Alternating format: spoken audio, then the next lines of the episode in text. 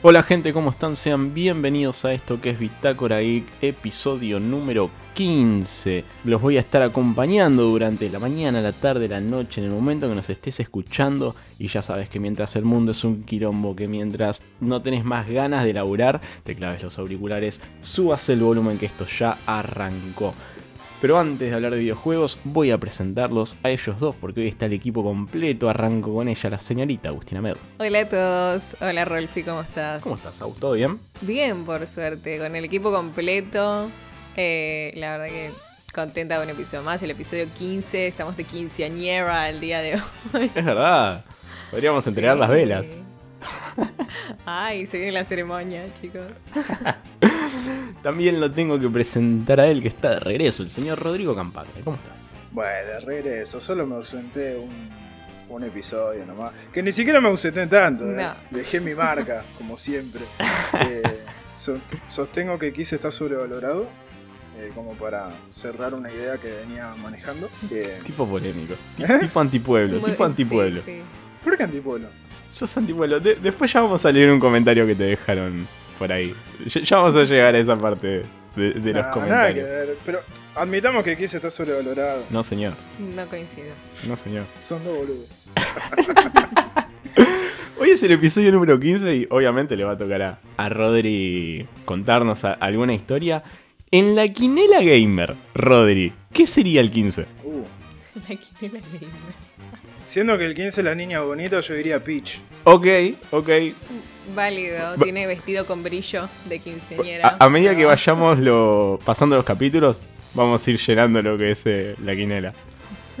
Vamos, vamos a formar nuevos quineleros. Me gusta, me gusta la idea. Viste, en el aniversario de Mario vas y le apostás a. Después levantamos quinela y no- nos hacemos millonarios. Está todo planeado. Y lo Tenemos sorteamos, ideas y millonarias, lo sorteamos eh. con los cafecitos. Compren su rifa, la rifa es el cafecito. Traemos a Riverito y, y estamos. ¿Quién es el Riverito del gaming? ¡Wow! Buena pregunta. ¿Quién es el Riverito del gaming? Em, Jason Schreier. bueno, sí, te estaba pensando por la voz. ¿Quién, viste? Sí, alguien que tenga como un tono de como muy gracioso, pero no sé. No se me ocurre, pero. ¿Jason Schreier, vos decís? No sé, pensé en uno pelado. Bueno, Buen punto. válido. Buen punto, buen punto. Tendría que ser, volviendo a lo de Riverito, tendría que ser eh, alguien que, haya tenido presencia en algún programa de entretenimiento anteriormente. Tal vez no relacionado con el gaming, pero que sepa que sepa manejar un- un- una onda, un sorteo. No te digo poner un Silvio Soldán, pero que vaya más o menos por ese lado. Un Lionel Campoy. Podría ser. Un Lionel Campoy ahí presentando lo- los números de la quinela que te diga 15 la, eh, pitch. Es bueno. El 8 y te tira un juego ahí en el 8. ¿Te imaginas? Sería Lionel bueno. Campoy, el Riverito del gaming. Me El gusta. Riverito me del gusta. Pueden Me dejar en los encanta. comentarios también si se les Me, ocurre me alguien encanta. más. Eso, las sugerencias. ¿Quién sería el Riverito del gaming? Eso. O un. ¿Cómo es? Un personaje de videojuego que tenga la voz como Riverito. Cre- Creo que. No sé si saben quién es Riverito por ahí. ¿Cómo no van a saber? Que- o que estamos quedando muy en Ah, offside, que me puede parece. ser que sean jóvenes o extranjeros. No saben. Bueno, googleenlo. Ah, Google, chicos, eso. Google quién es Riverito. Eh, ahora sí, ¿qué estuvieron jugando? Bueno, yo estuve ocupadísima, eh, pero lo poco que me dediqué a jugar fue a Overcooked, el 2. ¿Sola? O Eh, no, no, no, con gente del trabajo, que casi siempre es como, bueno, a la noche bien tarde metemos alguna partida de algo. Y eh, vi enojada a gente que nunca había visto enojada hasta el momento. ¿Terminaron todos sanos? Eh, el nivel de violencia verbal que se manejó no era saludable, así que no sé. Pero te juro, viste, esa, esa persona que es la más chill, la más tranquila de todo el equipo, de pronto sacó lo peor de sí en ese juego. Así que Sí. si quieren divertirse y si quieren violentarse, ya saben a qué jugar, aunque los muñecos son muy simpáticos, el juego genera otras cosas. Rompe amistades. Rompe amistades. Sí, es que ya se venían dando, ¿viste? Yo no había jugado hasta ahora con ellos y a la mañana en el chat era, no, este juega malísimo, no entiende nada.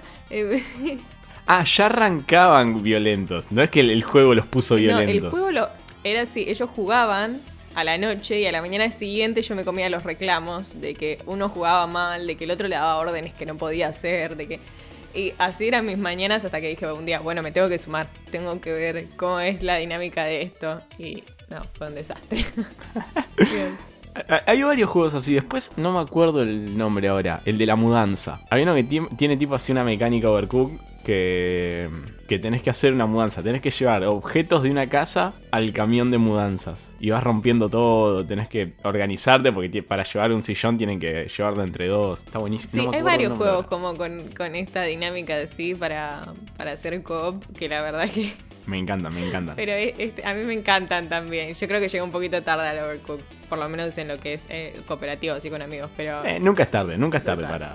No, para un juego así. Se llega tarde a los juegos. Totalmente, totalmente. Me encanta esa frase. Eh, ¿Rodri? Es como el tango. El tango te llega en algún momento. ¡Wow! Bien, e-, ese Rodri me gusta. Es lo mismo, es lo mismo de no tenés que buscarlo, en cualquier momento te va a llegar. Capaz que ese juego que vos creías que no era para vos, en un futuro termina siendo tu juego. Como el gusto por la birra, el gusto por el vino, el gusto por el mate. Para ser alguien que tira analogías raras, tiraste una buena analogía. ¿Por qué analogías raras? Porque solés tirar, acá en el programa tiraste un montón de analogías raras. Pero esta, esta fue muy buena. Festejo tu analogía. Bien. Contame qué, estuviste jugando. Eh, ¿Qué estuve jugando? Estuve jugando Total War ROM Remastered. Un lanzamiento eh, que salió el jueves, si no me equivoco. Salió ayer. Va, estamos grabando el viernes 30. Esto salió el 20. El juego este salió el 29. Eh, claramente por embargo no podía hablar hasta el 28. La verdad, si les interesa Total War, no se metan con este juego. Porque no, no se van a llevar nada interesante. Eh, realmente es un juego que pasen de largo. Pasen de largo porque está eh, al mismo precio que, que los últimos lanzamientos. Que Total War Warhammer 2 y Three Kingdoms. Que les va a dar muchísimo más contenido que los que le puede dar ROM. Para hacer una remasterización le falta. No digo que no está bien hecha. Pero teniendo en el mercado juegos como Three Kingdoms, juegos como Troy, juegos como Warhammer, me parece que podrían haber hecho algo un poco mejor. O hace una, no, no metemos una remasterización y terminamos de darle bola al Warhammer 3 que va a salir este año. Esas son decisiones del estudio que claramente no voy a entender porque yo particularmente diría no le doy bola o no hago una remasterización de un juego que hasta hoy en día se seguía jugando, porque se sigue jugando online bastante, tiene una comunidad muy activa, y hacen una remasterización que queda a mitad de camino. Porque si bien, el, para los que no conozcan cómo es Total War, Total War, la campaña Total War se basa en dos formatos. Por un lado, la campaña, digamos, más 4X, o sea, de estrategia por turnos, y las batallas, si querés las podés resolver en tiempo real. O sea, pasa de ser táctica en tiempo real a ser estrategia por turnos. Así es constantemente. En todo, en todo sentido. Si te encontrás con, un ejército en el medio del camino, podés resolverlo automáticamente o resolverlo vos manualmente. Cuando pasás a las batallas, sí, la cámara tiene un laburo hermoso, eso es algo que todos los Total War tienen y es excelente. Pero cuando alejas la cámara y estás sobre una llanura, una llanura verde, se ve como si fuese un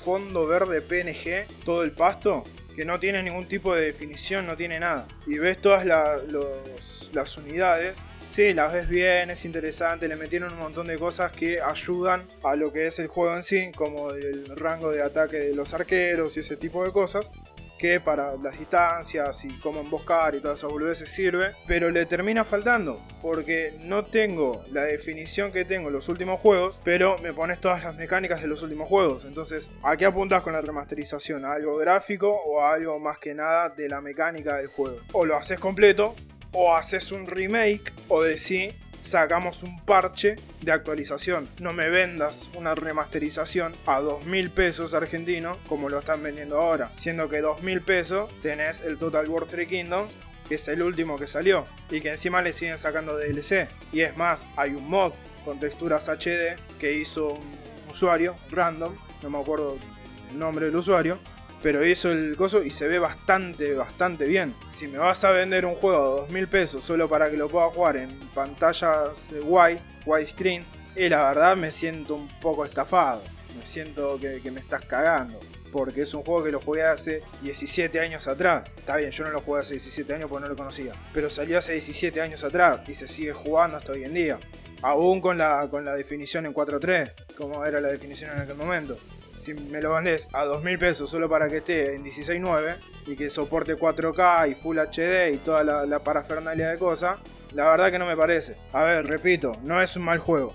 El ROM es uno de los mejores y es uno de, de los que generó un cambio en todo lo que es la historia de Total War. O sea, Total War como saga, como franquicia, ROM fue el punto de inflexión en donde se empezó a hablar de Total War como uno de los grandes juegos, como una de las grandes sagas o franquicias, como le quieran decir, una de las grandes franquicias de, juegos de estrategia. Que era el único que le podía hacer frente a juegos como Civilization, a los juegos de Paradox o todo ese tipo de, juegos que son como más... eh, juegos no, todo ese tipo de estudios que son como más relevantes en cuanto a juegos de estrategia. ROM, como tal, si ustedes pueden conseguir la versión original, es un juegazo. Y los recomiendo. Y si se bancan los gráficos viejos, es buenísimo. Ahora, esta remasterización no la recomiendo porque es exactamente el mismo juego con dos o tres detalles de, gráficos nuevos y nada más. O sea, no hay mucho más que te pueda llegar a decir de la remasterización. O sea, si yo le tengo que poner un puntaje al juego como, como para tener una referencia de algo, le pondría un 7, 7 y medio. Pero más de eso no,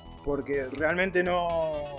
Como remasterización falla, pero el juego base es bueno. Entonces, lo que termino evaluando más que nada es el juego base, que ya lo evalué en su, no lo evalué yo, pero una vez que lo, que lo, que lo jugué en su momento dije sí, me gustó, y es lo que me empezó a, a- es lo que determinó que me empiece a gustar todo lo que es Total War y esa mezcla de cosas que tiene Total War. ¿Hay mucha diferencia económica entre, entre el remaster y el original? Sí, un montón. Hay como más de mil pesos de diferencia. Y es, es duro. Si me vas a vender a dos mil pesos porque tenés las expansiones y una leve mejora gráfica, no sé hasta qué punto te lo puedo decir, sí, anda a comprarlo de una. Porque si no, mi nostalgia te va a decir, sí, anda a comprarlo de una. Pero mi, mi lado analítico, no te metas. No te metas porque te, van a- te están cagando. Literalmente es eso, te están cagando. Solo por apostar a la nostalgia y que lo puedas jugar en 4K. Como remasterización le falta un montón. O apostás a una remasterización un poco más pesada. Está bien, el juego base pesa ponerle 300 megas. Con la remasterización y todas la- las boludeces y detalles que le metieron, lo llevaron como a 40 gigas el juego. O lo haces de base de una, o sea, rompes la base y lo volvés a armar, como hicieron con las Definitive Edition de, de Age of Empires, que lo hicieron literalmente a nuevo. Y vos decís, bueno, si bien hay algunas cosas que rememoran a cómo era el juego anterior, a cómo era el juego base, el juego original, vos lo ves y claramente es un motor nuevo. El que, lo, está corriendo eh, la Definitive Edition de Age of Empires. Llévalo a un motor nuevo, ponele más énfasis en eso. Si, te- si vas a empezar a sacar remasterizaciones, ponele más énfasis en eso. O de una decir, mirá, sacamos este parche para que soporte 4K, pantallas wide y una leve mejora gráfica para que no se vea todo blureado. Y si querés venderlo, vendelo. Pero vendelo, qué sé yo, 300 pesos, 200 pesos. Por decirte un precio, no porque tienen que venderlo de ese valor. No lo puedes vender a 30 dólares cuando 30 dólares es el último juego nuevo que sacaste. Y estás hablando de dos o tres años atrás. Dos años atrás. Entonces hay unas ciertas cosas que podrían mejorar. Como juego, si ustedes consiguen el base, o sea, el ROM común, sin remasterización ni nada de eso, jueguenlo porque es un juegazo. Y es el punto de inflexión en Total War que define que pasa a ser una, gran, una gran franquicia. Pero la remasterización no, no, para mí no conviene. Pasa exactamente lo mismo que, la que con la remasterización del Command and Conquer. Es exactamente lo mismo, es exactamente el mismo juego, pero te ponen, ahora soporta 1080p. No decís, esa es toda la remasterización que hiciste. Solo mandarle ese soporte. No entiendo nada de programación y tampoco quiero desprestigiar el, trabajo que hacen todos los desarrolladores para, para llevar este tipo de juegos tan viejos de hace más de 15 años atrás. En el caso de Command and Conquer, de Command and Conquer estamos hablando de 25 años atrás o más, porque el, primer Command and Conquer salió en el 93, si no me equivoco, 94. Ponele 95 como para llegar a un número más redondo. Entonces llevar un juego de esa, de esa época a pantallas anchas, eh, HD y bla bla bla, debe ser un laburo zarpado para los desarrolladores. Pero yo lo evalúo en conjunto a toda la empresa, a todo el estudio, y digo, me siento, me si- siento que me están cagando, porque no me están dando nada nuevo. Sí, sí, aparte no sería no sería hablar mal de los desarrolladores en este caso porque es una decisión del estudio que se limite a eso. No, por eso mismo quiero sacar de la, de la toda esta ecuación y de todo esto que estoy diciendo a los desarrolladores, porque ellos no tienen. Ellos responden ante una. ante una orden, si lo querés ver de esa manera. Claro. Ellos responden ante alguien que viene y dice, che, vamos a hacer esto. Bueno, y los tipos tienen que codear, no les queda otra. Por eso saco a los desarrolladores de todo este mambo. Al estudio como en sí, o sea, Creative Assembly, Assembly, al estudio en sí, y digo, flaco, me estás vendiendo DLC de Three Kingdoms, DLC de Warhammer, DLC de la otra cosa. Me estás vendiendo este juego nuevo. Sacaste como 3 DLC para Total War Troy, que salió el año pasado gratis en Epic. eh, y le metieron un montón de cosas gratis para después terminar vendiendo este juego a 30 dólares. O en esa conversión tan loca que tiene Steam a 2 mil pesos sin impuestos. Que nadie entiende cómo llegan a ese valor, pero bueno. Tendrían que, verlo de, alguna manera. De decir, bueno, si van a vender algo como juego nuevo o una remasterización. Más que nada haciendo Total War, que siempre, en los últimos años, siempre fue un paso más arriba en gráficos. Si vos comparás desde, los poneles del primer Warhammer, que fue el 2016, si no me equivoco, desde el 2016 hasta ahora, siempre subieron un, un peldaño más en gráficos. Three Kingdoms, que es el último que sacaron, es espectacular como se ve. Y después me vienen a traer este juego que le faltan 70 millones de detalles, iluminación cero. Sí, podés ahora librar batallas nocturnas. Buenísimo. Eso es todo el agregado que metiste. O meterle un par de, de- indicadores en el mapa, como para poder eh, asimilarlo a las últimas entregas. Pero después como remasterización como tal, le falta, le falta bastante. O sea, de lo que uno entiende que puede ser una remasterización, ¿no? qué sé yo, si lo llevamos, como dijiste recién que hago estas analogías medio locas. Agarrate un disco de Black Sabbath sin remasterizar. Lo escuchá y es como si estuviesen acuchillando un chancho. Porque es malísimo el sonido que tiene. Y es entendible porque son del 69, 70, 71. Y los tipos no tenían un mango. Y es lógico porque, primero, la calidad de sonido en aquel momento era pésima. Y la calidad de grabación también era pésima. Lo escuchás remasterizado y vos decís, ah, había otra línea de bajo que no estaba escuchando. O mirá, en este tema le habían mandado un doble bombo. Lo escuchás remasterizado y ponele eh, Children of the Grave. Lo escuchás remasterizado y decís, boludo, es alto tema. Lo escuchás sin remasterizar y no entendés una verga el, el fondo. Eso es, lo que, eso es lo que pasa. Yo lo veo el juego y decís, sí, se ve, se siente como un intento de remasterizar de remasterizado el Total War. Pero lo comparo con el juego anterior y me decís, no, mira, ahora se le nota un poco más el detalle al escudo del soldado. Mirá que voy a andar haciéndole zoom en el medio de una pelea al escudo del soldado para ver si está remasterizado o no. Hacer una remasterización que sea mucho más lógica, mucho más entendible. Metele un par de árboles más, metele un pasto un poco más definido, no una un mantel verde. Claro, sí, sí. Decime. No, no, no, te iba a decir que si, si es así, tenés toda la razón en que la gente no compre, o por lo menos tu recomendación es que no hagan la inversión si se quiere y vayan por el original. No, yo no, o sea, mi recomendación, o sea, yo no voy a decidir sobre el bolsillo del otro. Claro. Pero mi digo. recomendación es, si tenés dos mil pesos y decís, ¿qué es lo que compro? Comprate un kilo de carne. Claro.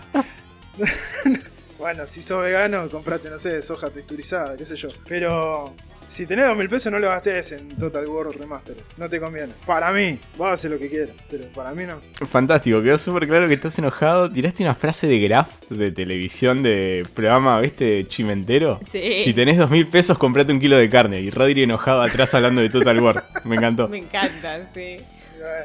Yo estuve jugando eh, Mario Odyssey, volví, porque tenía que. Primero tenía que. La cuenta pendiente, tenía la cuenta pendiente de juntar las lunas que me faltaban. Eh, es un juego que me encanta. Y después porque, nada, me tuve que despedir de la Switch, por lo menos momentáneamente. Estamos de luto en Bitácora por la Switch de Roxy. Al que lo compró, si estás del otro lado escuchando esto, cuídala, porque te voy a buscar. voy a buscar a, a toda tu ya no es familia. tuya.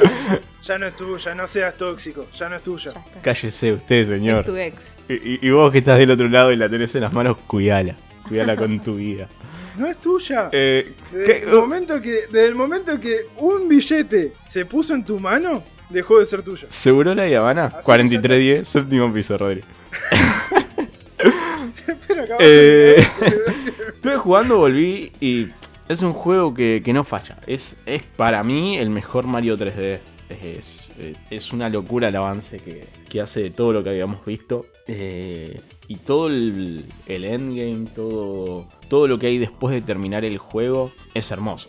Es hermoso porque te vas encontrando con nuevas cosas. Eh, hay un montón de cosas para contar de, de Mario Odyssey. Y cuando ya lo juegas más tranquilo, si, si se quiere, porque no, no tenés apuro en pasarlo nunca. Pero vas encontrando otros detalles que quizás yo había escuchado en alguna que otra nota, pero nunca me había percatado de eso. Por ejemplo, eh, recuerdo una entrevista que le habían hecho a los, desarrolladores, en donde comentaban que habían puesto monedas en lugares casi inalcanzables para eh, recompensar a aquellos que querían romper el juego.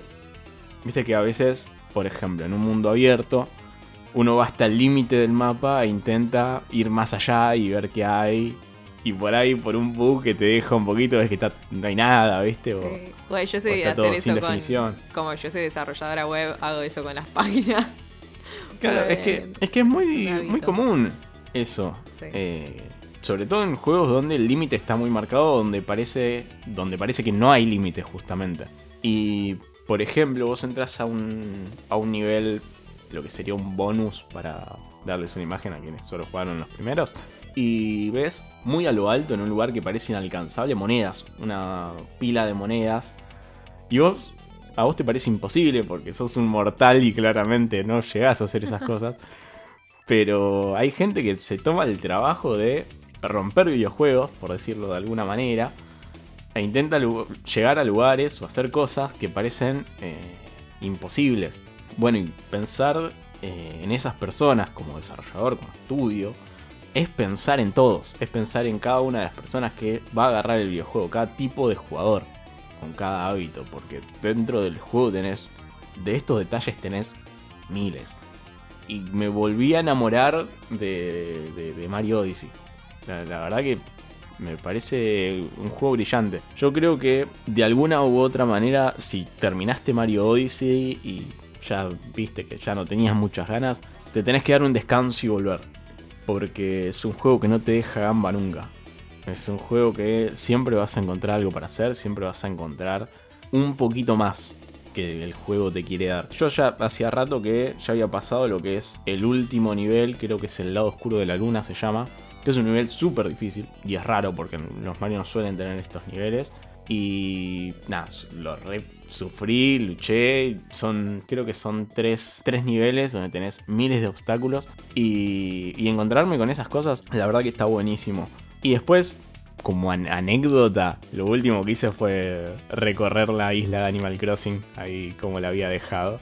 Pero, pero bueno, la verdad que tener una Switch, ahora fuera de broma, es una experiencia que solo te da la Switch. Parece redundante lo que digo, pero no lo es. Porque no solo va desde la consola que podés jugar tirado en la cama, en el baño, en el patio, donde quieras. Trata de jugar, de no jugar en la vía pública. Cuida tu Switch. Pero hay todo, todos los juegos propios de Nintendo, todos los juegos que desarrolla Nintendo, están pensados para que los juegues en la Switch, para que los, juegos, los juegues en la consola. Y, no es lo mismo jugarlo en la Switch que jugarlo en, en- otro lado, jugarlo en una PC, ponele. Porque todo fluye en esa armonía que, que va entre el juego y la experiencia que te da jugarlo con o la, la Switch, con los Joy-Con separados, con la carita de perro, con el no sé si con el Pro Controller, pero con los demás dispositivos, con los demás periféricos, digo, está pensado de esa manera. De hecho, varios juegos son los que vos entras y te dicen, te recomendamos jugar de esta manera. Jugalo como quieras, tenés un montón de opciones para. de- un montón de opciones y de formas de jugarlo.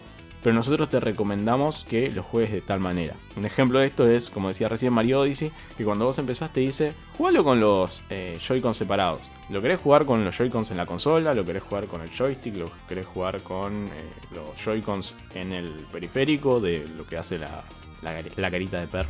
Entre comillas. Jugalo si querés. Pero la experiencia que pensamos pasa por acá.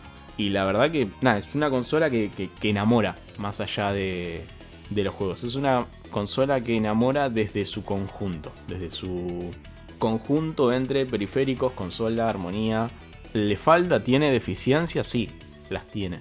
Tiene un sistema online que la verdad que deberían arreglar. Tiene problemas en la eShop. Tiene miles de problemas que no, no, voy a defender cosas que, no tiene sentido defenderlas y que tampoco pienso cubrir. Pero celebrar las cosas que hace bien es celebrar un montón de cosas. Y creo que es la mejor recomendación que en cuanto a consolas, si es que tenés la posibilidad. Y nada, espero la, la nueva consola salga cuando salga, ¿no? Porque ya no, si sacan una nueva consola, ya no creo que piensen, se piensen a ellos mismos como una segunda consola. Ya creo que van a ir todo por el todo. Y es lo que más me, me ilusiona de lo, de lo que sería una, una nueva Nintendo Switch. O como vayan a llamarla, ¿no? Para mí la tiene que llamar Super Nintendo Switch. tiene que ir por ahí el nombre. Sí, sí, no veo por qué no. No veo por qué no. Porque New Nintendo Switch XL, ¿cómo era, la 3DS? La New, New 3DS. New 3, no, 3DS XL. Sí, sí, sí. La veo complicada. New Nintendo Switch, medio trabalengua. La Super Nintendo Switch eh, eh, es un nombre bastante, bastante copado. Con historia, va por ahí. A menos que, no sé, viste que Nintendo hace cosas por ellos mismos y le pone un nombre raro. Pero sí, no creo que vayan por lo obvio con la Nintendo 64, que está. Los 64, flaco, originalidad, papá, dale. Sí, pero también son, son gente que respeta su, su costumbre. Sí, sí, totalmente. Digo, hace 35 años que vienen sacando juegos de Mario. Entonces, como que lo siguen respetando. Sí, sí, sí. Por lo menos cada, cada X cantidad de años un jueguito de Mario nuevo tenés. Sí, sí, totalmente. Por eso, para mí Super Nintendo Switch tiene que ser el nombre. Sí, eh, es que generalmente cuando se lo nombran en los distintos foros, ya sea de Reddit o de, otros, de otras webs, se la suele llamar así. Hay que ver qué hacen. Pero, pero bueno, pasemos, pasemos a otra cosa. Vos que estás del otro lado, te estoy mirando a los ojos. Cuidá la Switch. Rodri, callate. Eh, y a ustedes que están del otro lado, que nos están escuchando, voy a hacer dos cosas. Primero les voy a avisar que Ahora nos va a contar Rodri que trae para el día de hoy y después vamos a estar hablando de la nueva peli de Mortal Kombat. Así que quédate un ratito más. Rodri, Rodri, no terminemos mal, por favor. No es momento. Y si quieren interactuar con nosotros, pueden usar la caja de comentarios de YouTube como lo hizo Sebastián Gabriel armándola. Y dice, no, Rolfi, no puedes dejar la historia ahí. dice que los únicos juegos de bandas que jugó fueron el Guitar Hero de Metallica, y el Van Halen. Yo los de Guitar Hero la vez pasada no los nombré porque me pareció una obviedad caer en los, en los Guitar Hero. Por eso los lo salí y preferir a, aquellos que no son muy conocidos. Y después celebra el Rodri omnipresente, pero agarra y te dice, aguante Kiss, papá. y si tiene razón. ¿Querés una revelación? ¿Querés una revelación sobre ese usuario? ¿Sabes quién es? No, no quiero saber. Quiero, quiero tenerlo así como quiero quererlo. quiero quererlo. No sé quién es, ¿eh? Pero, pero aguante, aguante. Yo me enteré hace poco quién es. Eh, aguante Kiss, aguante Rodri. Dejen de, ay, dejen de, y aguante las historias así con Cliffhanger. Dejen de idolatrar bandas sobrevaloradas. No, no, no. Tiene aguante Kiss, papá. Vos aguante el que Kiss, está errado. sí, Atari también tenía trayectoria y terminó sacando ET. ¿Qué tipo, qué tipo antipueblo? Sí, loco. ¿Qué tipo antipueblo? Acá no, no, bancamos eso. Mirá que nos pusimos en contra un montón de fandoms, pero el de Kiss, no. Bueno, me lo banco yo solo, el fandom así. Son todos viejos el fandom de Kiss. Pero aguante Kiss, papá. Vos, no estuviste, vos no estuviste el episodio pasado. Nosotros estábamos todos pintados acá, estábamos roleándola. Y ahora venís a bajarla. No se la cree nadie que estaban pintados. Vos no sabés, vos no viniste, vos abandonaste a esta gente. Así que no te permito que digas nada pero no importa, abandonaste a esta gente, hacete responsable, Rodrigo. Después otra forma de interactuar, y si tienen la posibilidad, y si quieren apoyar lo que hacemos, es comprar un cafecito, vale 50 pesos, un café te sale 200. Así que nada, es un cuarto del precio de un café.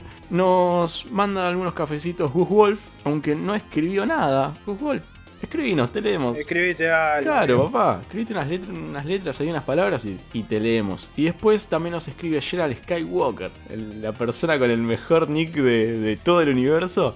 Nos pone por historias a la mitad, por historias inconclusas, por historias atrapantes, por más historias de Rolf. Y los banco muchísimo. Genio Gerald ahí. Ojalá hubiera elegido ese nick antes que vos. Te envidio mucho. Ahora sí. Ay, Ay, qué. eh, ¿Viste cuando tenés una. Una información muy importante entre tus manos? Rodrigo, basta. Eh, ahora sí, pasemos, pasemos a, a lo que vienen a buscar. El contenido base, al contenido que nos trae Rodri al aniversario de la semana. Aniversario de la semana y dije, vamos a volar alto con este aniversario, vayámonos a ese sueño de la infancia de querer ser un astronauta, que todos lo habremos tenido en su momento, o quiero creer que todos lo habremos tenido. Y vamos a hablar un poco de un juego que arrancó medio como en joda, por así decirlo, como que pintó crear algo gracioso, chistoso, con personajes medio medio parecidos a los Minions de mi villano favorito, pero que empezó a pegarla y con estando en Early Access empezó a pegarla cada vez más y la gente lo jugaba cada vez más y creó una de las comunidades más zarpadas que pueden encontrar en Reddit. Estoy hablando de Kerbal Space Program, juego que salió el, si no me equivoco, salió el 27, sí, 27 de abril del 2015 que desde ese momento hasta hoy en día, si ustedes entran al Reddit de Kerbal Space Program, es impresionante la cantidad de naves distintas que pueden llegar a encontrar que creó la comunidad. Cada cosa que vos decís, de dónde sacaste esta idea o cómo podés llegar a pensar que eso funciona o va a funcionar de la manera en la que vos creías. Para aquel que no conozca qué es Kerbal Space Program, es un juego de simulación espacial. Más de simulación espacial es juego de simulador de vuelo espacial, ¿sí? Donde vos tenés que crear tu propia, tu propia nave, tu propio cohete para, para poder llegar hasta el espacio y completar ciertas misiones, si jugamos en el modo carrera, ciertas misiones que nos van a ir dando, obviamente, más plata para poder, para poder conseguir nuevas, nuevas partes para hacer cohetes mucho más poderosos y poder llegar a lugares más lejanos en este universo ficticio en el que se maneja en el que se maneja Kerbal Space Program. Porque básicamente te plantean que estás en un sistema solar parecido a nuestro sistema solar donde el sol de este, de este sistema se llama Kerbal y me parece nombre hermoso, Kerbal. Y después los diferentes planetas como Mo, Mo que es similar a Mercurio con todas sus características oficiales realmente de superficie en extremo caliente y todo ese tipo de cosas. Y que es el segundo planeta que se asemeja a lo que es Venus. Kerbin, que es el planeta Tierra, que es donde viven nuestros personajes, todos nuestros eh, queridos tripulantes y científicos y lo demás. Tenemos un cinturón de asteroides que claramente lo tiene también nuestro, nuestro sistema que está entre, si no saben de esto, vuelvan a primaria, pero que está entre la Tierra y... Entre la Tierra, no, entre Marte y Júpiter. Después viene Duna, Después viene Dres, Hall y Elo. Son los distintos planetas a los que tenemos que ir. Planetas y lunas a los que tenemos que ir. Donde cada uno de ellos tenemos una, una cierta misión de investigación. Conseguir un, un, un, elemento en particular para poder tener un poco más de conocimiento de todo lo que es el mundo. Básicamente, un juego de simulación de exploración y vuelo espacial. Todo junto es. Básicamente jugamos a ser la NASA o la agencia espacial que más les guste. En Kerbal Space Program arrancamos con cuatro personajes iniciales, dos pilotos, un ingeniero y un científico. Cada uno nos va a ir, eh, nos va a ir dando diferentes misiones, diferentes consejos, diferentes habilidades para todo lo que es el, el juego en sí.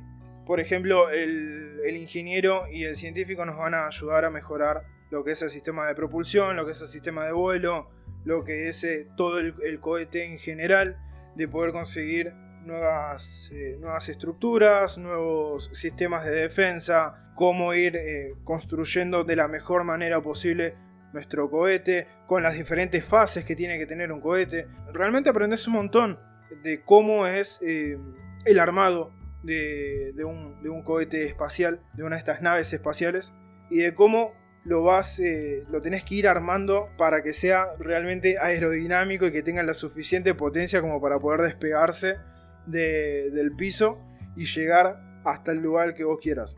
En el modo carrera tenemos en un comienzo una, una muy limitada cantidad de piezas, muy limitada. qué sé yo, una, una cápsula, una protección para la cápsula y un tanque de combustible y un propulsor. Arrancamos con eso y es como, bueno, a ver hasta qué altura podés llegar eh, y vamos ahí nosotros definiendo cuánto con cuánto combustible alimentamos al propulsor, cuánto combustible le vamos a dar al inicio de la combustión, cuánto lo vamos a ir manteniendo. Son muchas, muchas cosas. Es uno de estos juegos donde tenés que tener muchísimos datos para poder eh, aprender a jugarlo o basarte en la comunidad, que como dije es una de las mejores comunidades que te puedas llegar a encontrar.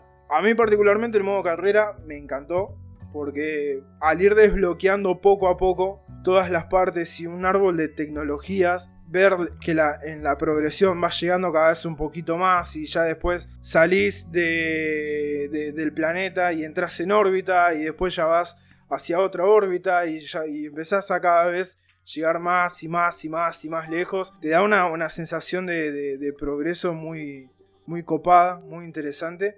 Y que eso también es lo que te va manejando para jugar cada vez un poco más y decir, bueno, ¿cómo puedo mejorar esto que, no sé, esta estructura o este ala o este, esta contención, esta resistencia o lo, que sea que le tengas que poner a tu nave, cómo lo puedo ir mejorando para poder llegar un poco más lejos o para que no se rompa con anterioridad al, momento en el que yo lo calculo para que se rompa. Eso sumado a que después en un momento tenemos que empezar a crear estos, eh, estas naves de reconocimiento, estas naves de exploración, como el Hover, no sé si lo, si lo ubican, este robot que se, que se llevó hasta Marte y que lo usan como si fuese un, un autocontrol remoto con una cámara para agarrar piedra, un cacho de polvo, esto, lo otro tenés que ir creando eso en Kerbal. Te dicen, bueno, y le pones esto y bueno, ¿y cómo lo vas a hacer? ¿Lo vas a hacer todo terreno? ¿Lo vas a hacer esto? ¿La suspensión cómo la vas a hacer? O sea, es un juego que en su momento empezó siendo como, un, como una joda, como un chiste de, eh, vayamos al espacio, jodemos. Y después terminó siendo un juego, hasta te diría que casi educativo. Porque para todos los que les interese lo que es la ingeniería aeroespacial y todo ese tipo de cosas, tiene un montón de data. Y está bien aplicada. No es que lo pusieron ahí porque pintó o porque eh, el juego se lo permiten en el juego. No, es data, es data posta. son, son cosas de resistencia aerodinámica, propulsiones de potencia en los motores y todo ese tipo de cosas que realmente es muy, es muy copado. Es muy copado cómo lo van llevando de a poco. Ahora, esta, esta información que vos decís que hay que tener, ¿es información que está en el juego o es necesario tener un Google abierto? No, no, no, todo te lo dan en el juego. Ah, es como si tuviese una wiki propia el juego. Buenísimo. Y lo tenés ahí constantemente como para que vos lo puedas ver. Y que cuando vos te mandás, te digo así, cuando vos te mandás una cagada, el juego te avisa. Pero también tiene como una cosa medio humorística. Porque es, uh, se mató, no sé, Jimmy.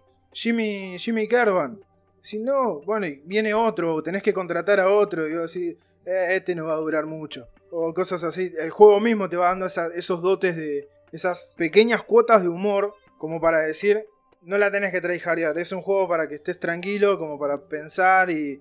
pasas mucho más tiempo editando y construyendo tu nave que pilotándola. Es como. Esta, esta comparación te va a gustar. Es como el. Eh, ¿Te acordás el Need for Speed Underground? Sí. Que te pasabas más tiempo diseñando todo lo que era el, auto. Le ponías los calcos. alta máquina, eh. Claro, para después hacer una, picada de 10 segundos.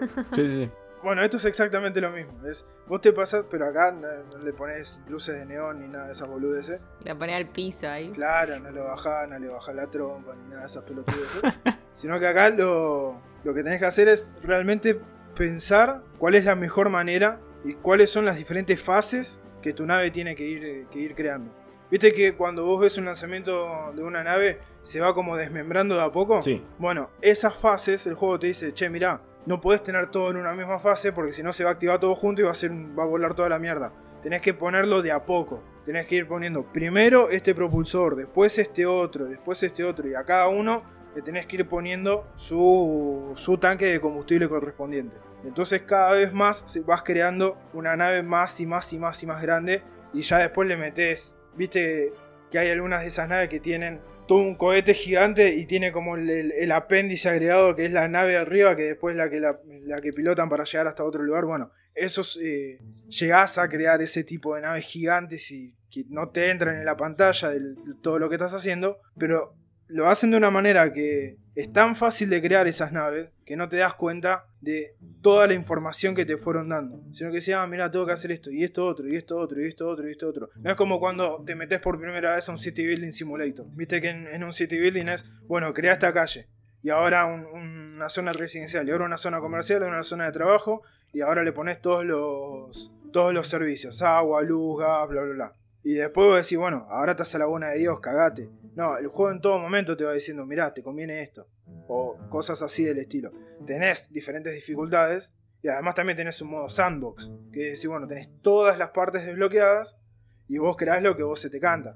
Podés crear un- una nave que tenga 25 propulsores y un tanque de- de combustible. Y tratar de llegar hasta donde pueda llegar. Volando de una manera medio loca. Ese es el tipo que te deja ser creativo por un lado. Y por el otro, con el modo carrera, te van enseñando. A mí particularmente eso es una de las cosas que más me gustó de Kerbal. De que no lo sentís como un juego educativo, pero te termina enseñando un montón de cosas. De físicas y... De físicas, no, de física. Y un montón de, otras, de otros temas, como resistencia de materiales o ese tipo de cosas. Que son realmente interesantes. Y lo hacen de una manera en la que no es, uh, tengo que estudiar. O, o- no sé, si, estudias ingeniería mecánica, tengo que aprender esto para rendir, eh, no sé, materiales metálicos, qué sé yo. Se basa mucho en el juego para enseñarte un montón de data. Y eso a mí me- me pareció una de las mejores cosas. Bien, entiendo, me gusta la, la diégesis de esto de por dónde pasa el aprendizaje. A ver, a mí me interesa muchísimo lo que son los juegos educativos, en- enseñar a partir de videojuegos y demás. ¿Por dónde pasa el juego, el videojuego? No la parte eh, que vos me estás hablando de construir, estoy hablando de la parte del gameplay puro y duro. Gameplay puro y duro es, vos tenés que ir cumpliendo contratos con diferentes, eh, diferentes empresas, como si fuese SpaceX, ¿viste? Sí, que te dicen, che, mira, necesito que hagas una nave porque quiero explorar esta cosa. O vamos a explorar, no sé, tenemos que hacer un satélite y lo tenemos que poner en órbita. Cosas así, de, de ese estilo. Entonces, al ir cumpliendo esos contratos, es como vas ganando plata y con esa plata le vas pagando a todos tus, tus empleados para bancarte, no sé, todo lo que es el research, de, de todo lo que es eh, las investigaciones para poder mejorar, para poder eh, conseguir nuevas partes, para poder crear nuevas partes con el ingeniero, para poder tener más pilotos, para poder tener más ingenieros y así cada uno que se enfoque en una parte en especial de la... Puedes tener un ingeniero de, no sé, propulsión, un ingeniero en materiales y así. Y tenés, a medida que vas, que vas cumpliendo cada vez más, más contratos, tenés, como te digo, la posibilidad de ir ampliando cada vez más tu base.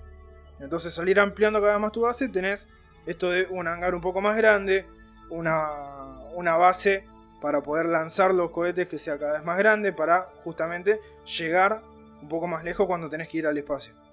Y ahí empezás con todo el mambo de, bueno, tenés un contrato para mandar un satélite, un contrato para mandar un- no sé, para unirte a la estación, a la estación espacial, a la estación internacional espacial, tenés eh, un contrato para ir a investigar otro, otro planeta, tenés un contrato para, incluso para rescatar a alguien, creo que hay un contrato, y cada uno de estos contratos que te van, te van dando plata, los vas reinvirtiendo. Es, eso es, el gameplay en sí. Es más que nada como para, como para rampear todo lo que es el tema de mejorar tu nave, mejorar lo que es eh, la investigación y llegar cada vez más lejos. El objetivo siempre es como llegar cada vez más lejos. Claro, estás haciendo crecer a, a tu empresa. De... A tu agencia espacial, básicamente. Porque eso también es una de las cosas que tiene.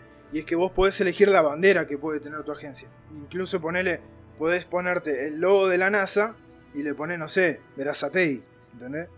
O cosas por el estilo. Y le pones ahí Verazatei, Agencia Espacial de Verazatei, ponele.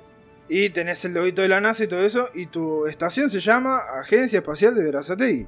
Entonces, todas las empresas van a ir o quieren que la Agencia Espacial de Verazatei haga, ese, haga esa tarea, haga ese contrato. Entonces, esto, en cierta manera, rolear lo que es una, una agencia espacial a muy grandes rasgos, claramente, porque no hay tanto quilombo de burocracias o ese tipo de cosas, porque es nada más gano plata, lo invierto, gano plata, lo invierto.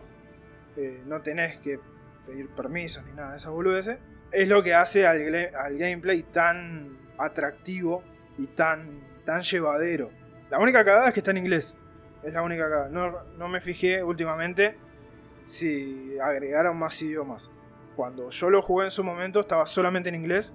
A mí particularmente no me molesta porque entiendo el inglés, no lo hablo, pero lo puedo leer tranquilamente. Entonces, a mí el impedimento del idioma no lo tuve. Entiendo que si alguien no sabe el idioma, no lo va a poder jugar o le va a costar mucho más. Y va a tener que, caer, que caer no, y va a tener que tratar de encontrar una comunidad eh, en español o lo que sea, que obviamente existe y, está.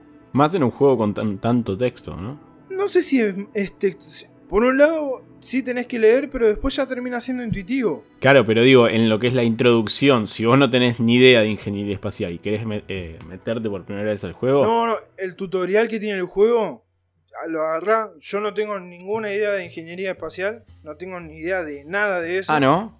No, te, aviso que quedás afuera del podcast. Queríamos un ingeniero espacial para. Necesitábamos eso. Claro. Bueno, chao. No, yo no tengo ningún tipo de conocimiento. Si bien entiendo lo que es mecánica, porque nada, por cuestiones de, lo que he estudiado, sé lo. entiendo mucho lo que es mecánica, pero más que nada mecánica industrial. No entiendo de la mecánica más específica, como es este, este tipo de cosas. Termina siendo muy intuitivo. No, no, termina. No es que es totalmente engorroso lo que tenés que hacer. o toda la información que tenés que manejar. Porque es, bueno, pongo, no vas a poner la cápsula en la parte de abajo, la cápsula de tripulación no la vas a poner en la parte de abajo y no vas a ponerle un, un propulsor en la parte de arriba o le vas a poner un propulsor acostado. Sino que sabes que lo tenés que ir armando de, desde, ponele desde abajo para arriba o de arriba para abajo, como lo quieras ver, porque no, en, la, edición de la nave no, no existe la física. Vos podés poner partes así sueltas por todo el lado y después vas acomodándolo según tu gusto. Pero el tutorial que tiene el juego es bastante explicativo, es muy sencillo. Y ahí después ya te dice, lo que vos te animes a crear, trata de que vuele. Y de que no explote porque perdemos plata. Es todo lo que te dice. Y está bueno eso. Eso a mí me, me copó bastante porque no te das la... Por un lado, te das la chance de flashearla pero por el otro decís, ah, no, si hago esto la voy a cagar y va a explotar toda la nave. Porque tenés en cuenta que no podés, eh, no podés perder plata porque, nada, básicamente necesitas seguir progresando en el juego para poder terminarlo. Una de las cosas que más me llamó la atención, que fue hace poco tiempo, no sé si sabían que hay una, una misión, esto es posta, esto es de la vida real en serio, que la inició la NASA, busca enviar a un humano a explorar un asteroide más allá de la Luna para 2022. ¿Qué fue lo que hicieron la gente de Squad, que es el estudio desarrollador de Kerbal? Pusieron esta misión en el juego para, en cierta manera, ayudar a la NASA con toda la comunidad, hacer como un research gigante con todos los jugadores para ver cuál de todo de todos los proyectos estos tan locos que puede llegar a crear la comunidad puede ser uno de los tantos que la NASA tenga en cuenta para, su misión en el año, supuestamente es el año que viene, porque está planteada para lo que es 2022, pero lo que me llamó la atención es que la NASA haya permitido o se haya copado en que un juego le, diga, le, dé la chance para ayudarlo a su investigación. basamos nuestra investigación en lo que la gente pueda llegar a crear. Siendo que muchas veces la gente crea cualquier cosa. Pero esa, esa cuestión de, como digo, de, termina siendo más que nada un juego educativo, sin que te des cuenta. Eh, y es también un poco lo que, lo que habíamos hablado en su momento cuando hablamos de los simuladores, de qué tan, qué tan uno a uno es la simulación. Si una agencia como la NASA habilita este tipo de cosas, entonces realmente el trabajo que hace Kerbal Space Program como simulador espacial debe ser excelente. Eso es lo que es una de las tantas cosas que me, ha llamado la, atención cuando empecé a, buscar esta información. Yo lo había jugado en su momento cuando ni, bien cuando ni siquiera había salido, porque estaba en Early Access. Y me llamó la atención, porque me, me gustaba, me gustan ese tipo de juegos. Pero, ¿cómo decirlo? Había algo que no me terminaba de cerrar del juego. Sí. Pero cuando lo, lo empecé a jugar, no lo pude soldar. Y eso fue como, bueno, me encontré con un juego que no solamente me ponía en una zona de confort, porque no es que estaba presionado a hacer algo, y tampoco me sentía mal si fallaba. Porque es, bueno, tenés un 95% de chance de fallar, porque no sabes lo que estás haciendo, porque te estás metiendo a algo completamente nuevo. Claro. Pero el juego en ningún momento te castiga. Sino que en cierta manera como que se caga de risa porque explotó y se murió uno. ¿Entendés? En cierta manera pasa eso, como de que se, se ríe el propio juego de que no es tan, tan, tan verídico en cuanto a lo que son las personas. Porque sabe que es todo totalmente inventado. Son como cuando ves la película de los Minions y te reís porque a uno le ponen un... No sé. A mí me da una sensación muy los muñecos de mamá Luquetti. También. Eh, para mí son muy... O sea, eh, con cuerpito más de persona, pero la, la carita son los muñequitos de mamá Luquetti. Directo un creepypasta. Un creepypasta. Es buenísimo. Eso sí. Sí, volviendo a, a lo que mencionaba Rodri, encuentro un valor muy grande y escalonado en esto que mencionabas de la NASA y demás, porque debe haber miles de personas que añoran con eh, trabajar para la NASA.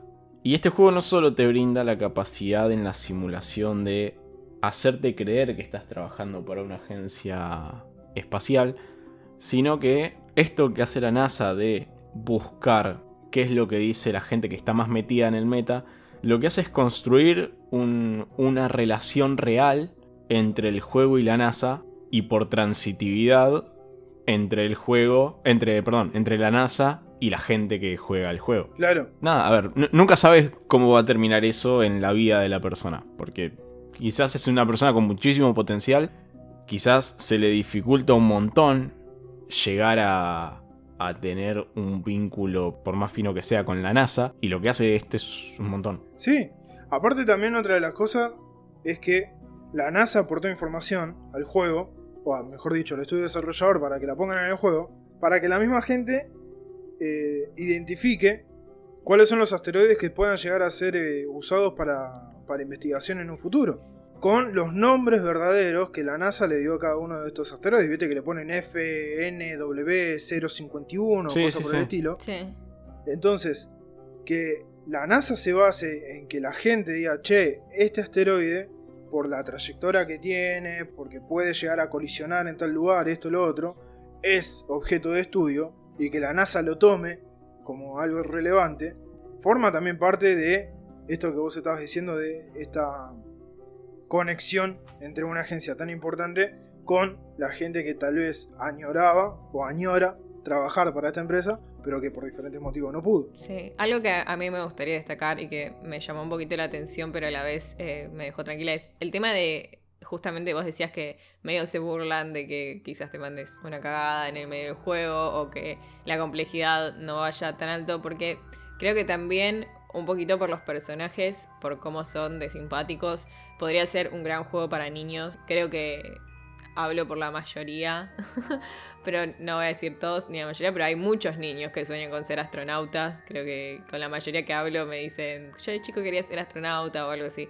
Y, y se me hace como un juego que los acerca muchísimo a eso, de una manera, como vos decís, o sea, muy, muy didáctica, muy verídica en un montón de sentidos, pero a la vez sin ponerlo con la presión de, uy, exploté todo, ¿viste? O maté a alguien. Para, para terminar y haciendo un comentario a esto que estás diciendo, Agus, Sí. nada, para vos, Rodri, una pregunta. ¿Cuál es el nivel de, del manejo del tecnicismo de la ingeniería aeroespacial para que lo pueda entender un chico, como dice Agus? No, el tecnicismo dentro del juego está, pero no, no está a gran, a gran escala.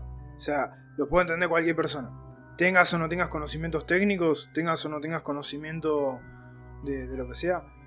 Si bien manejan ciertas palabras que son claves, porque por diferentes motivos, sobre todo cuando trabajas con, esto lo, lo digo desde mi, desde mi lado técnico, cuando trabajas con, textos con textos técnicos, hay ciertas palabras que no tienen traducción y no se pueden traducir porque sí o sí significan eso, en el idioma en el que sea. Capaz que tengo otras con una palabra en alemán que no se puede traducir porque sí o sí es esa palabra. Y en alemán tiene la definición que tiene que tener. Pero el juego mismo se encarga de que vos entiendas ese tecnicismo. Y ya después te encontrás hablando con ese tecnicismo. Porque lo incorporás. No es que estás todo el tiempo pensando, ah, ¿y esto cómo era? Sino que ya el, propio juego de tantas veces que vas haciendo una y otra y otra y otra cosa al mismo tiempo, vas incorporando todo este nuevo vocabulario. Entonces, para introducirse al juego es muy fácil y para mantenerse en el juego también es muy fácil porque el mismo juego te va dando nuevas misiones cada vez más complejas. Entonces, no te cansás de jugarlo, no te cansás de, tratar de seguir avanzando, porque eh, no es, eh, no sé, tengo que manejar de, A a B, sino que es bueno, ¿cómo puedo mejorar toda esta cosa de ingeniería que acabo de armar para que sea más seguro y a la vez llegar más lejos? O sea, darle más potencia y a la vez que siga siendo tan seguro o más seguro de lo que ya, lo, de lo que ya hice. Entonces estás en, ese, en ese mood constante de tratar de mejorar constantemente. Y eso es algo que a mí particularmente me gustó un montón y a mucha gente que lo juega constantemente eh, es lo que lo llama a seguir y a seguir y a seguir jugando y a seguir creando cada vez más cosas. He visto piezas completamente desquiciantes que han armado y es muy muy copado todo lo que se puede hacer. Parece que en el 2022 tenemos nueva entrega del juego, se comenta por ahí.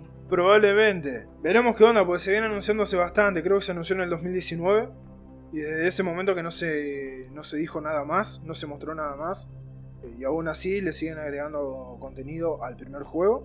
Pero sí, creo que una segunda parte de este juego me parece que puede llegar a ser algo muy, muy relevante. Y encima, uno de los últimos challenges que, metieron fue de parte de SpaceX, que es crear tu propia, o trata de crear tu base lo más parecido posible a a donde nosotros vamos a lanzar nuestro, nuestro cohete. Me encanta. Y ahí, bueno, no sé, no sé, no me acuerdo si había un premio de por medio o no, si era solamente el reconocimiento de esta empresa, como para decir, bueno, los estamos viendo. Fantástico, fantástico, Rodrigo, que contás. Lo voy a estar investigando, porque la verdad me interesa mucho por el lado lúdico educativo.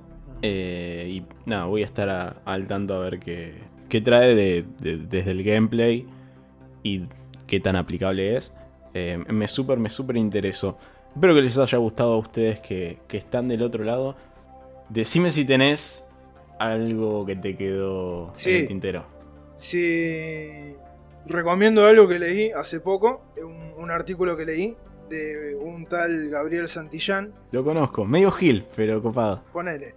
Que es una, nota de Gitgood, gitgood.com, que habla sobre eh, la educación, o mejor dicho, que habla sobre los videojuegos y la educación y cómo pueden congeniar, cómo se puede llegar a congeniar. Más que nada, él lo, basó en Minecraft y bueno, este es el, típico caso de otro juego que puede llegar a ser tomado de manera lúdico-didáctico, que puede sumarse a estas filas de juegos que, que pueden llegar a ser dentro de este club de juegos que pueden enseñar cosas y a la vez divertirnos sin, sin, tener, sin sentir que estamos aprendiendo cosas completamente nuevas. Genial, genial. Muchísimas gracias por eso. Y como dije, voy a estar, eh, voy a estar atento a, todo lo que contaste, a qué, más trae el juego, porque lo que trajiste me súper interesó. Ahora sí, pasemos a, a, la película. Pasemos Me pongo la a, a otro tema. Pasemos a donde se cruzan los videojuegos con las películas. Tuvimos la desgracia de ver Mortal Kombat. Mortal Kombat Annihilation, Tuvimos La del 97, sí. El sufrimiento en los ojos de ver esta última película de Mortal Kombat. Alerta de spoilers. Avisamos que, vamos a hablar con spoilers. Si no vieron la película, vayan, no la vean y vuelvan a, a escuchar este podcast. Quédense escuchando porque no se pierden de nada. Claro, exactamente. Ahora sí, vayamos a lo que es la película, vayamos por partes. Arranquemos de la base. Quiero, quiero preguntarles así. Sí. Corta. ¿Les gustó? No. Sí. A mí tampoco. Bien, bien, muy bien. No te creo, Rodrigo. No le gusta, mentira. e- e- Es, muy termo, por eso. Viene a defender algo indefendible. Arrancó el podcast criticando a Kiss. Mirá si no le, le va a gustar. eh. Ustedes confían en la palabra de Desde este siempre, chico. desde siempre critico a Kiss. Desde siempre critico. Yo no, no tengo confianza en alguien que no le gusta aquí. No es que no me gusta, digo que es sobrevalorado. pa- pasemos a, a lo que es la película, chicos. Eh, la película arranca con una escena donde vemos a, a Scorpion, antes de ser Scorpion, Hanzo Hasashi. Hanzo Gasashi, gracias, con su familia dentro de lo que es el clan de los Shirai Ryu. Scorpion se va, o perdón, eh, Hanzo se va por ahí a, juntar un poquito de cosas. Aparece los Linkway, aparece el clan de, de Sub-Zero. No nos muestran que asesina a todo el clan, nos muestran que tiene un par de personas. Y termina matando a la mujer de Hanzo y al hijo más grande habiendo antes escondido para que para salvar a el hijo menor de Hanzo Kasashi antes de Sub-Zero no se da cuenta por lo que termina matando a estas dos personas. Vuelve mm, Hanzo Kasashi y nos encontramos con la primera pelea de la película. La, pele- la pelea que enfrenta a los Shirai Ryu por un lado y a los Lin Kuei por el otro. Ahora sí, para mí, una opinión personal, es una de las dos mejores, o diría, voy a cambiar lo que dije, una de las dos buenas peleas de, de Mortal Kombat. Porque para mí tiene solo dos. No sé cómo, qué les pareció lo que es la introducción a esta historia. No, bien, bien, me pareció sentida. Yo, mi opinión personal, las peleas es como lo mejorcito que tiene. Mejorcito. ¿Te parecieron buenas peleas? Sí, pero no. A ver, contame. Me dejaron con gusto a poco. Un poco. Eh, siento que, que podrían ha- haber dado más. Sin embargo, te digo, creo que es como lo mejor que tiene la película. Porque si va a la trama, sin palabras, o sea, sin comentarios. Es un desastre, es un quilombo, no tienen un hilo, se mezclan entre ellos y el final no tiene sentido. Entonces es como. Nada, ese es como mi resumen de la película. Le dejo la palabra a Rodri para que la defienda. Rodri, ¿qué te parecieron eh, las peleas en general y qué te pareció la pelea entre, entre y, y Hanzo? Primera pelea fue muy buena. Ahí como, como Hanzo se la, se la aguanta contra todo el clan. Me parece muy copada. Y, arranca un poco este mambo, esta necesidad de venganza que tiene, que, toma Hanzo. Por lo que después termina yendo al, al Netherrealm y ahí es donde se mantiene con vida, entre comillas, para, para tomar su venganza. Hay ciertas peleas que me gustaron. Por lo menos no tenemos un títere de Goro. Y tenemos un Goro medio falopa CGI, pero es un Goro, o lo, por lo menos lo que uno interpreta como Goro. Sí, para, para mí en cuanto a CGI está bien eh, Goro. Sí, sí, sí. Banco. Hay algunas. Algunas cosas que son completamente indefendibles, por más que me haya gustado la película. Como que el cómo consigue su arcana, o sea, su, su poder arcano, Jax, me parece una de las mayores pelotudeces que vi en, la- en toda mi vida. Y no te lo puedo defender ni a palos eso. Porque le ponen dos prótesis de, de- de- de- de hierro del 8 y, y le termina le termina después saliendo músculo todos Ay. cromados en dos brazos. Ok. Estoy llorando. O sea, no te lo puedo defender ni a palo eso. Si ese es tu arcana, amigo, te- o sea, Definamos primero qué es la arcana. Esto es así. Los campeones de la Tierra y los campeones del Netherrealm portan algunos. Eh, sí, los campeones, todos. sí, sí, todos los, eh, la marca. los de- elegidos para pelear. Los elegidos, exactamente. Eh, sí, dentro del lore de Mortal Kombat son los campeones. Portan una marca, que esa marca es el logo de Mortal Kombat. El dragón para que el colgado del catre que no sabe lo que es. Claro, el- ¿Qué es lo que sucede con esto? Aquellos que tienen la marca son los que van a defender a la Tierra o al Netherrealm. Y si alguien mata eh, a quien porta la marca, esta marca se eh, traspasa al asesino de- del campeón. Sí, eso te lo, te lo aclaran en la película, que es, puede estar en tu linaje familiar la marca, o la puedes conseguir, como acabas de decir, matando a otro que la tenga. Exactamente. Esta eh, marca tiene una particularidad de que no solamente te elige como campeón, sino que si vos lográs un... Tengo que ponerlo en palabras de Dragon Ball Z. Si vos llegás a un ki específico, lográs una habilidad, un power up, poniéndolo en, tonos de videojuego específico para vos. Por ejemplo, ahí es donde eh, Liu Kang logra tirar fuego, Jax logra tener los brazos estos metálicos. Entonces, los poderes que nosotros vemos en, en el videojuego son en este caso el poder despertado por el arcana. Ahora sí, Rodrigo. Sí, de la misma manera que un lado se puede teletransportar o, o puede manejar su, su sombrero de, chapa y todo ese tipo de cosas. Hay algunas cosas que, como digo, no te las puedo defender ni a palo. El Raiden, este Raiden de ahora, es completamente indefendible. Tiró 3-4 rayitos boludo, tiene una bobina Tesla ahí en, en su, en su base. Ya vamos a llegar a la bobina, ya vamos a llegar a esa parte. entiendo para qué está. No entiendo para qué está.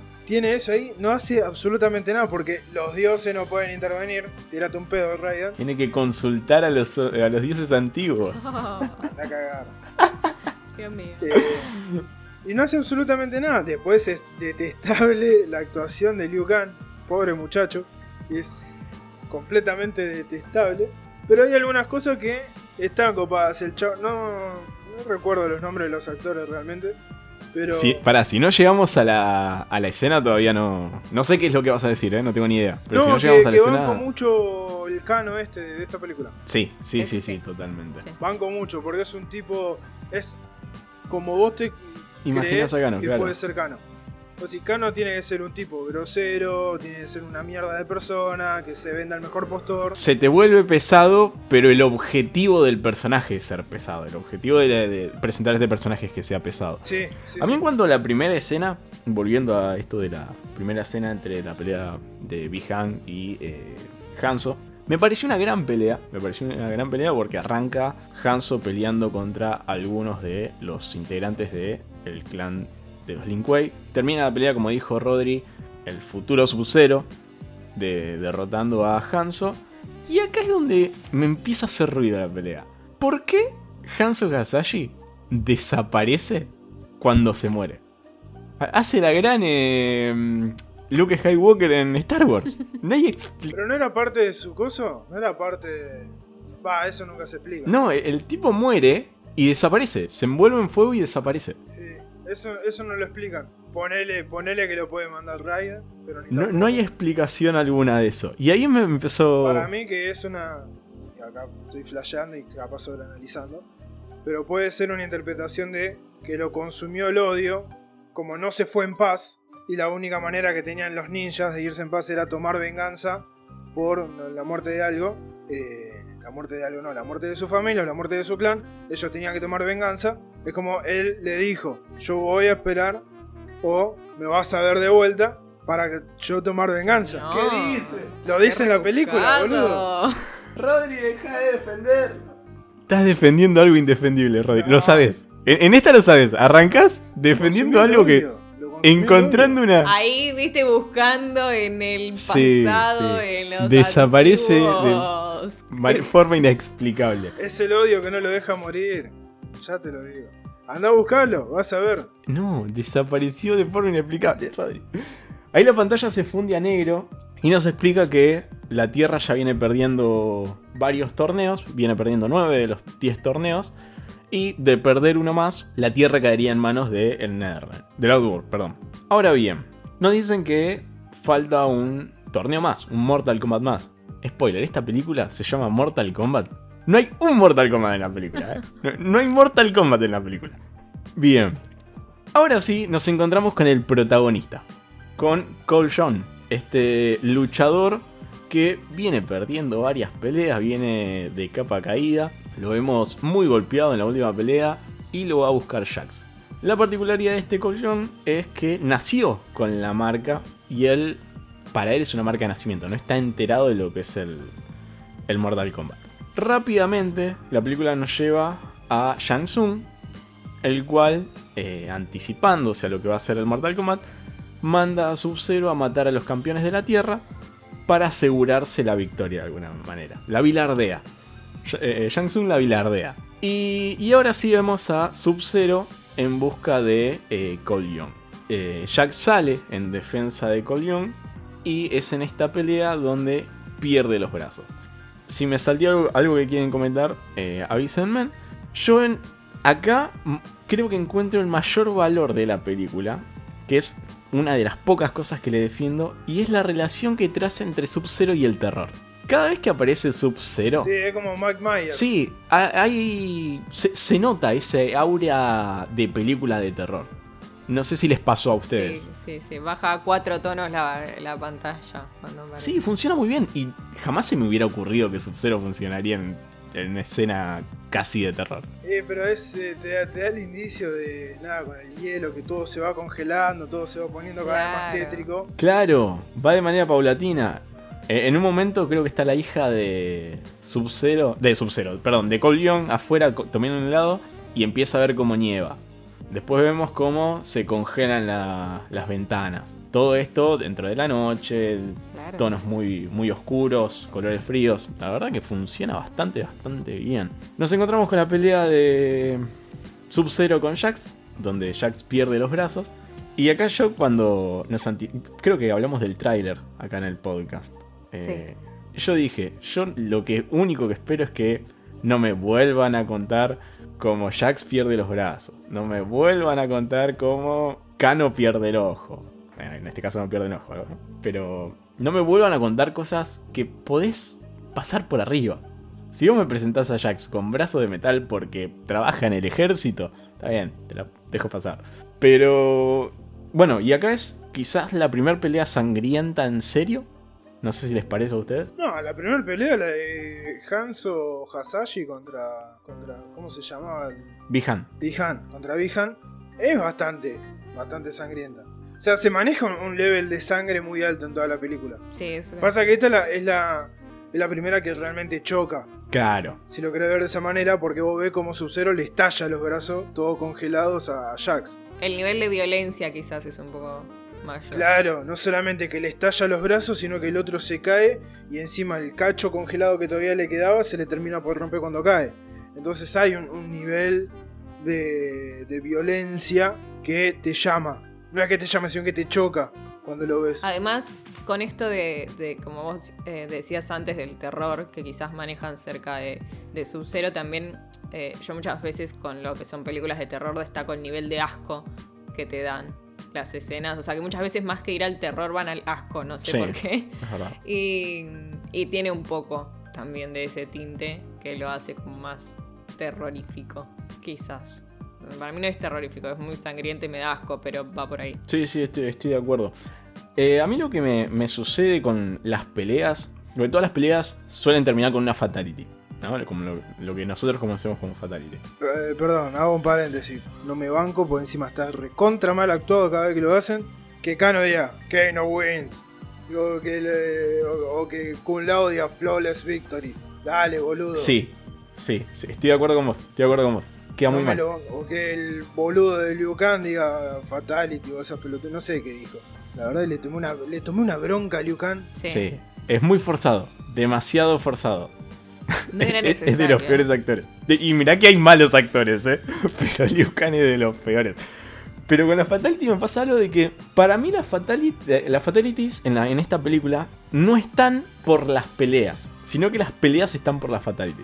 Me parece que la pelea es una excusa para que se vea la fatality. Puede ser. Vos decís que fuerzan una pelea para que el personaje haga una fatality. Sí, No, sí. Yo, yo lo sentí así, ¿eh? Quizás ustedes no, pero, pero a mí me pareció eso. Quizás por eso no, no me gustaron tanto algunas peleas, como que eran medio... Hay varias cosas de la película que no me terminaron de cerrar, pero ya desde cuestiones un poco más técnicas.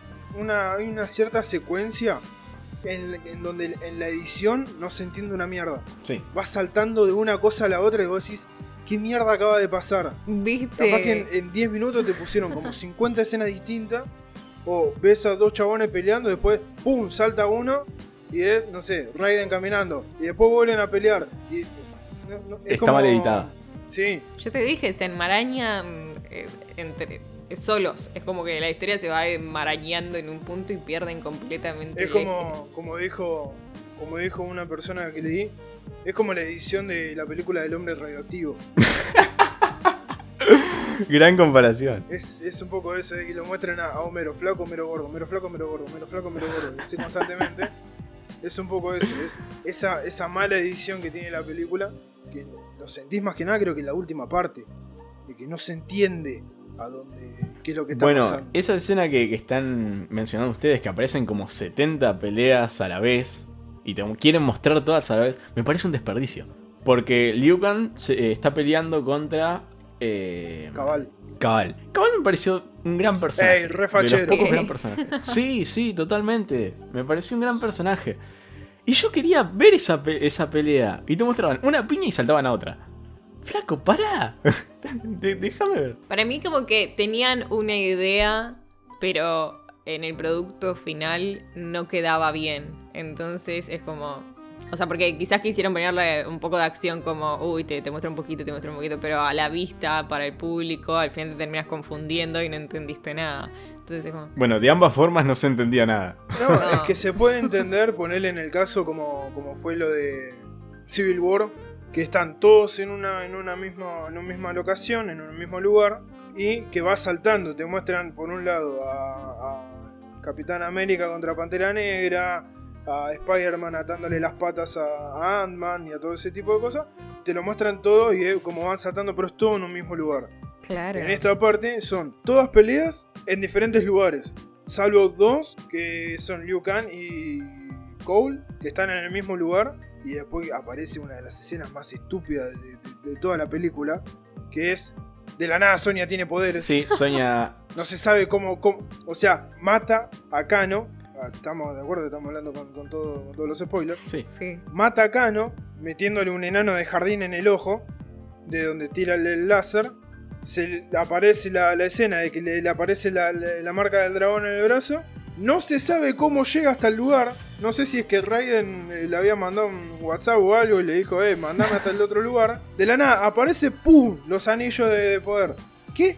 Sí. Eso no te lo puedo defender. Tampoco. No era que te los tenías que ganar, ¿viste? Era. Claro. O sea, ¿cómo puede ser? Al, a Cole lo cagaron a piña, le mandaron a Goro para que mate a la familia.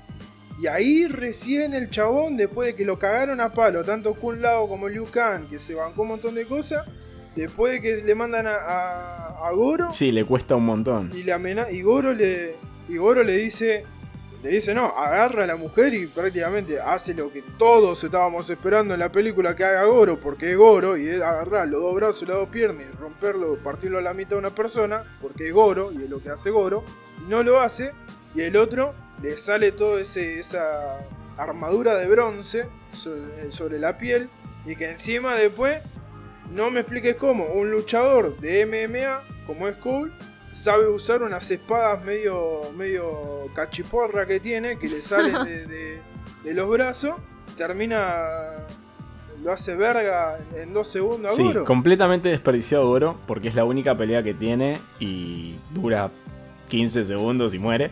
Sí. Es más, pierde contra el personaje menos experimentado de todos.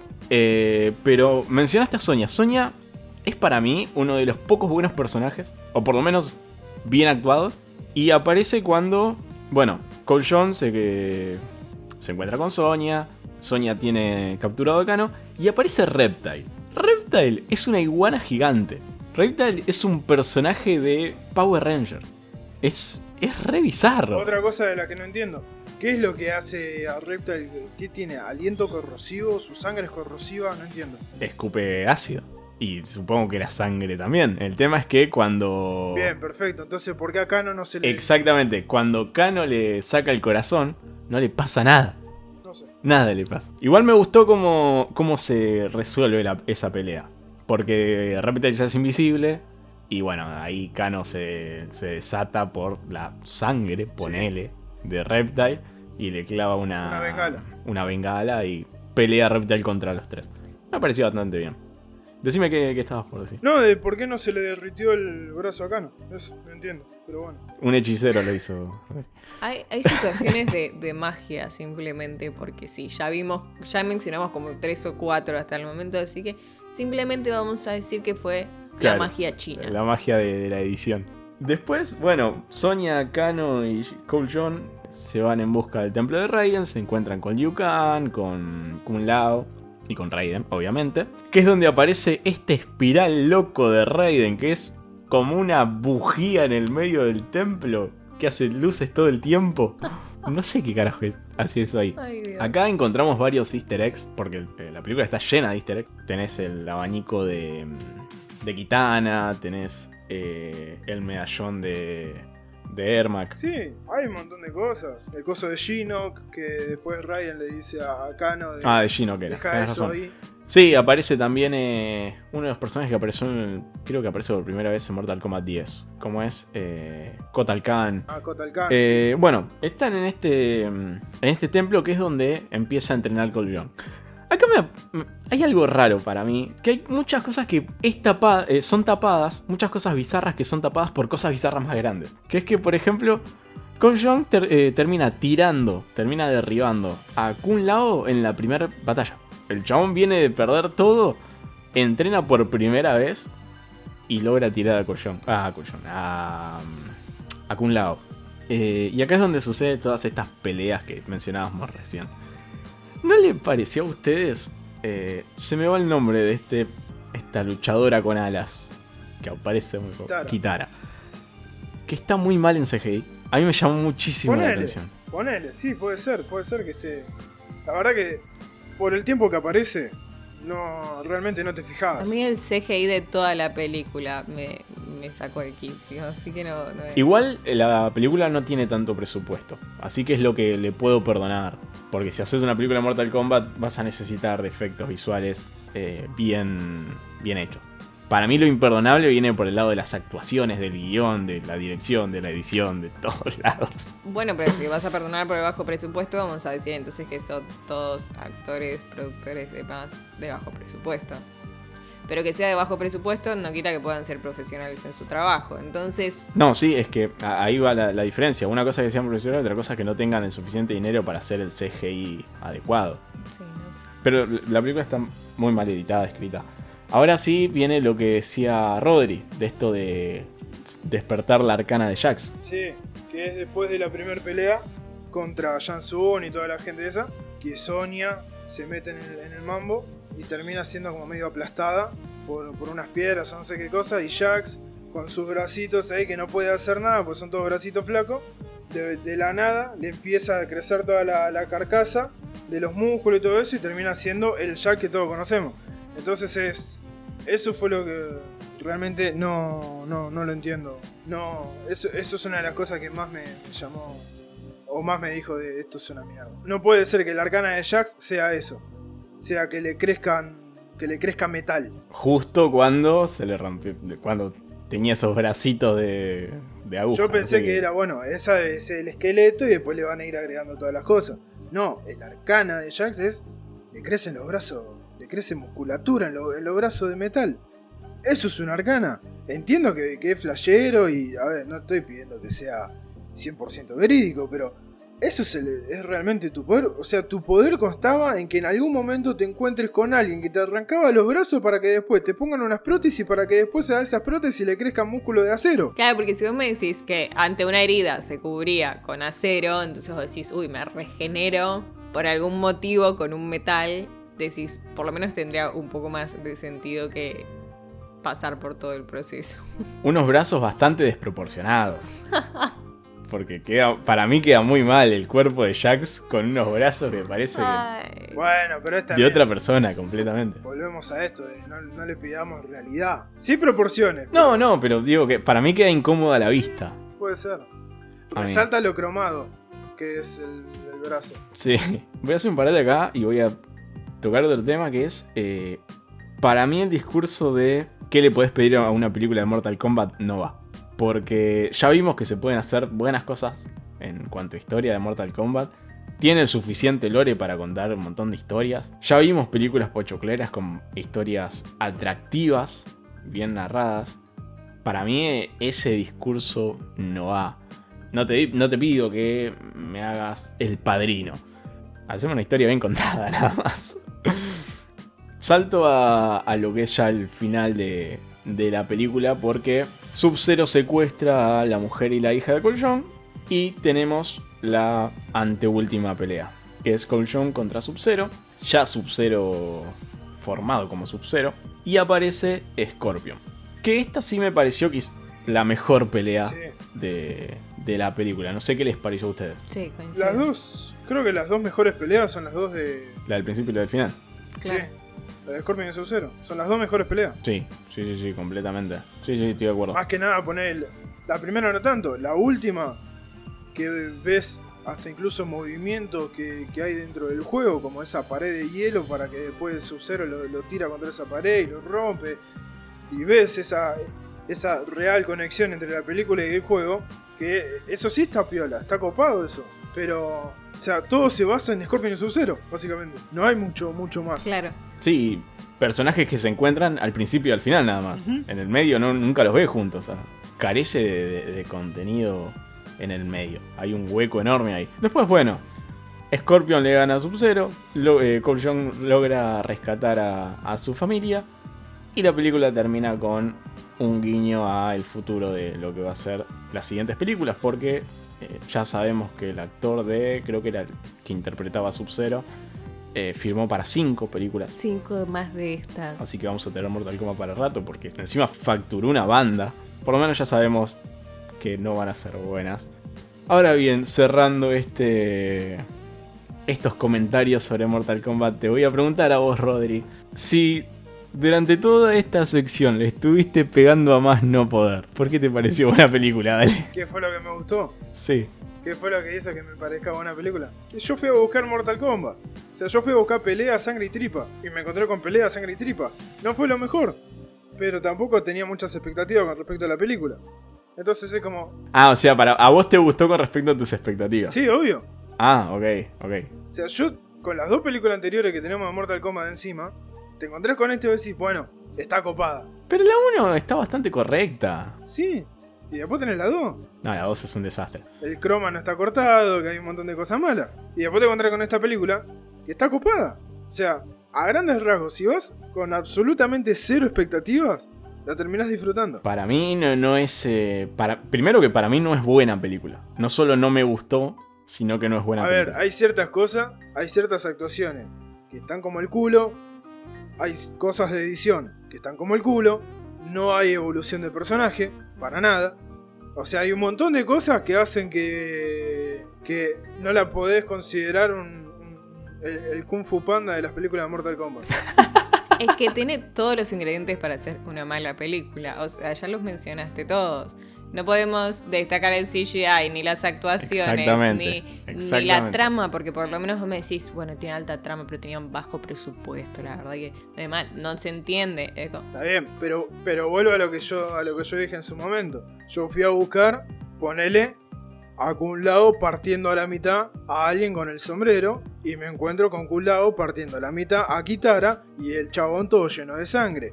Me encuentro con Joe Cole o Cole Joe, no sé cómo mierda era el nombre del protagonista, eh, abriéndolo como un pollo a Goro, cortándole una mano. Y te encontraste con la que fui a buscar. pelea más.